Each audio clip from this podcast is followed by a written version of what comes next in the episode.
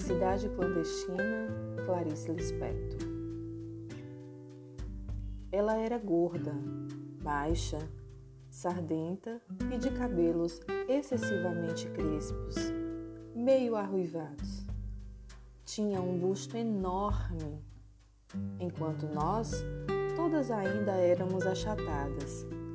Como se não bastasse, enchia os dois bolsos da blusa por cima do busto com balas. Mas possuía o que qualquer criança devoradora de histórias gostaria de ter: um pai dono de livraria. Pouco aproveitava. E nós, menos ainda. Até para aniversário, em vez de pelo menos um livrinho barato, ela nos entregava em mãos um cartão postal da loja do pai. Ainda por cima, era de paisagem do Recife mesmo, onde morávamos, com suas pontes mais do que vistas. Atrás, escrevia com letra bordadíssima palavras como data natalícia e saudade. Mas que talento tinha ela para a crueldade. Ela toda era pura vingança, chupando balas com barulho. Como essa menina devia nos odiar. Nós que éramos imperdoavelmente bonitinhas, esguias, altinhas, de cabelos livres. Comigo, exerceu com calma ferocidade o seu sadismo na minha ânsia de ler, eu nem notava as humilhações a que ela me submetia. Continuava a implorar-lhe emprestados os livros que ela não lia.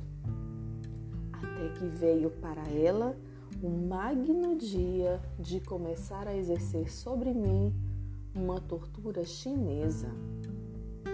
Como casualmente informou-me que possuía as Reinações de Narizinho, de Monteiro Lobato. Era um livro grosso, meu Deus! Era um livro para se ficar vivendo com ele, comendo, dormindo e completamente acima das minhas posses. Disse-me que eu passasse pela sua casa no dia seguinte e que ela o emprestaria.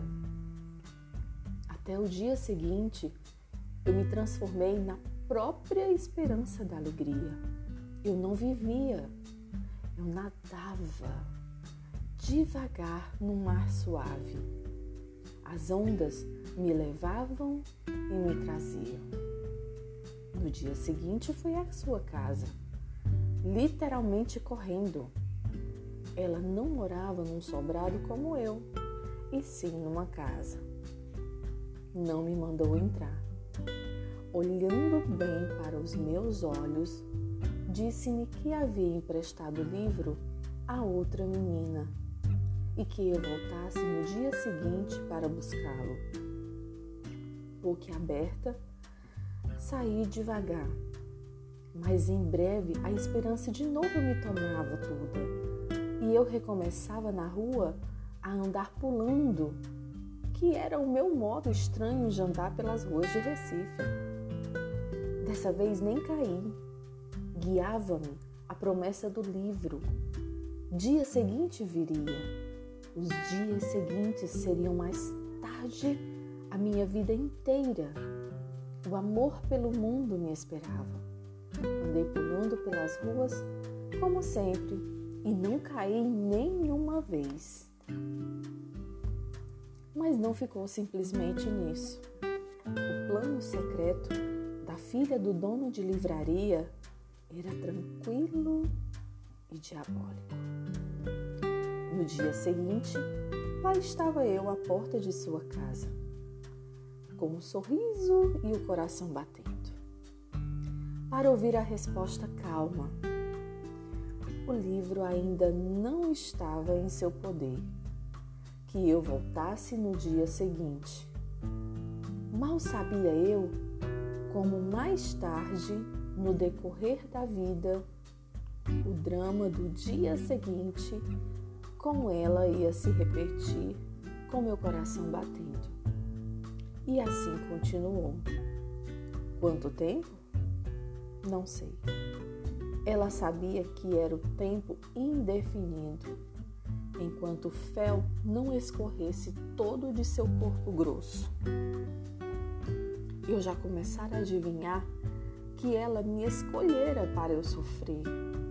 Às vezes adivinho, mas adivinhando mesmo, às vezes aceito. Como se quem quer me fazer sofrer esteja precisando danadamente que eu sofra. Quanto tempo? Eu ia diariamente à sua casa, sem faltar um dia sequer. Às vezes ela dizia: Pois o livro esteve ontem comigo à tarde, mas você só veio de manhã, de modo que eu emprestei a outra menina. E eu, que não era dada a olheiras, sentia as orelhas se cavando sobre os meus olhos espantados. Até que um dia, quando eu estava à porta de sua casa, ouvindo humilde e silenciosa a sua recusa, apareceu sua mãe.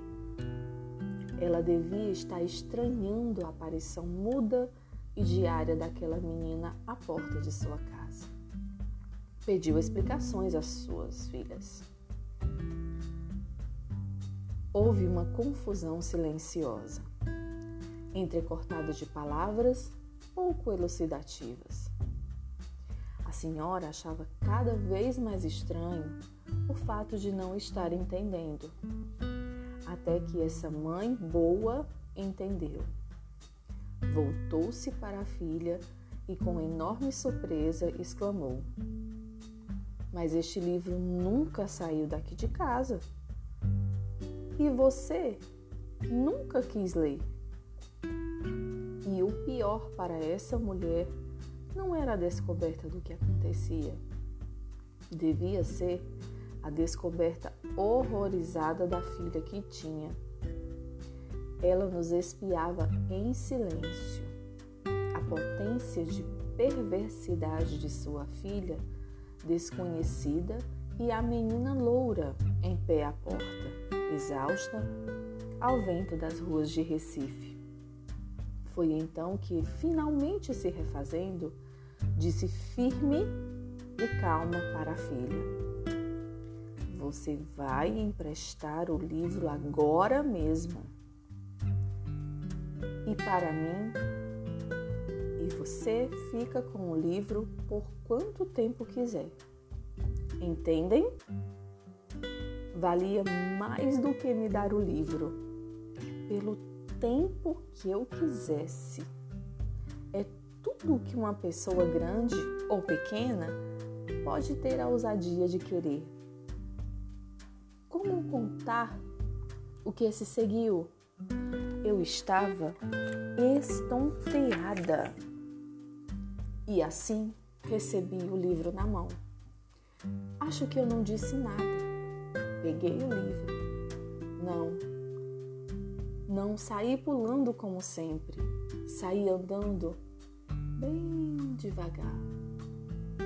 Eu sei que segurava o livro grosso com as duas mãos, comprimindo contra o peito.